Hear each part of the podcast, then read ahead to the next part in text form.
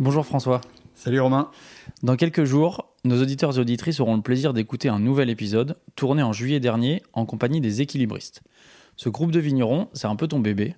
Alors, est-ce que tu peux nous expliquer comment tout ça a commencé, s'il te plaît? Oui, avec plaisir. Euh, en effet, bah, moi, c'est François de Montval. Euh, j'ai toujours eu quelques projets euh, autour du vin. Et j'ai eu la chance depuis 25 ans d'avoir des bons amis dans le vin, et dont Florent Giraud, qui est du château Combriac, un domaine familial près de Bergerac. Et euh, j'ai voulu toujours aller un petit peu plus loin dans la connaissance, surtout sur la partie production, parce que je suis pas vigneron moi-même, ni de fils de vigneron. Et, mais j'ai eu la chance de, de, pouvoir consacrer ces dix dernières années au moins euh, trois, 4 quatre semaines euh, par an pour aller travailler avec lui sur ces différents domaines, son domaine familial ou des domaines où il a directeur technique en Toscane ou dans le Languedoc à Bordeaux et à différents moments de l'année pour euh, soit travailler un peu dans les vignes, à, à planter, à l'aider à planter des vignes, en arracher d'autres, euh, semer des engrais verts.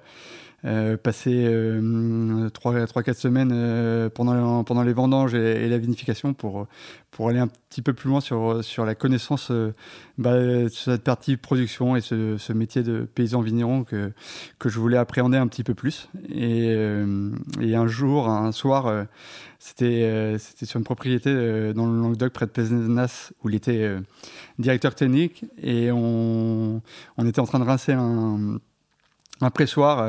il devait être 2h30, 3h du matin. Et je, lui pose la question, je lui dis, mais c'est pas frustrant pour un vigneron d'être toujours cloisonné à un seul terroir, à deux, trois cépages différents? Tu n'aurais pas envie de, de, t'exprimer sur, sur d'autres lieux dits. Et, donc l'idée est un peu venue comme ça, se dire, bah, pourquoi on n'irait pas voir euh, d'autres vignerons qu'on adore qui partagent euh, évidemment la même philosophie euh, sur le respect de l'environnement, c'est-à-dire un petit peu au, moins être en, bio, biodynamie dans les vignes et, aller un petit peu plus loin sur la partie ce qu'on appelle nature aujourd'hui dans la vinification. C'est qui le premier ou la première qui vous a dit oui?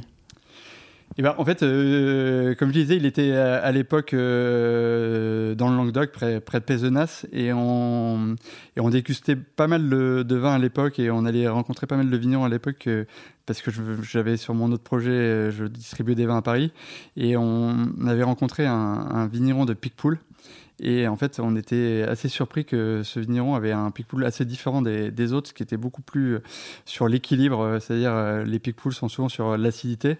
Et là, il avait des très beaux terroirs, des terres blanches, argilo-calcaires là-bas et il poussait la maturité des raisins déjà.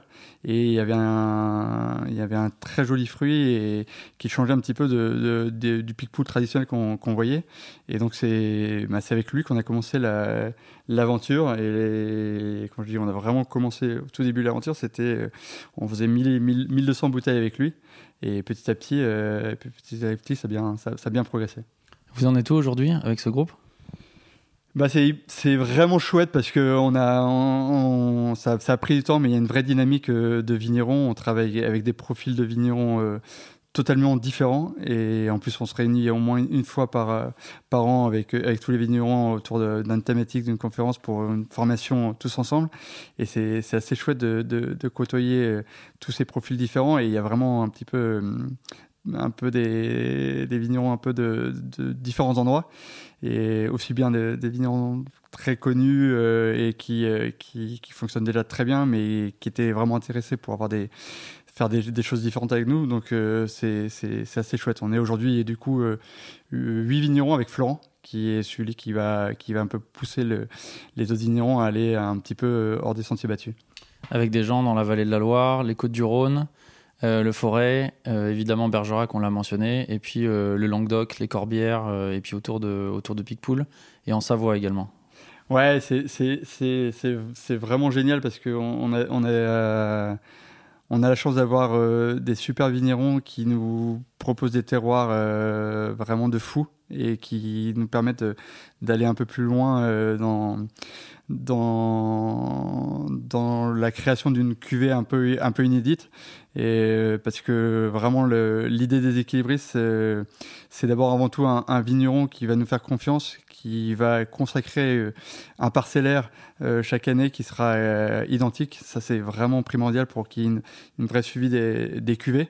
Et, et derrière, c'est un, un défi pour lui de, de nous faire confiance et d'aller faire un vin totalement différent de, de, sa gamme, sinon il n'y aurait pas, pas d'intérêt, et dans un profil beaucoup plus nature.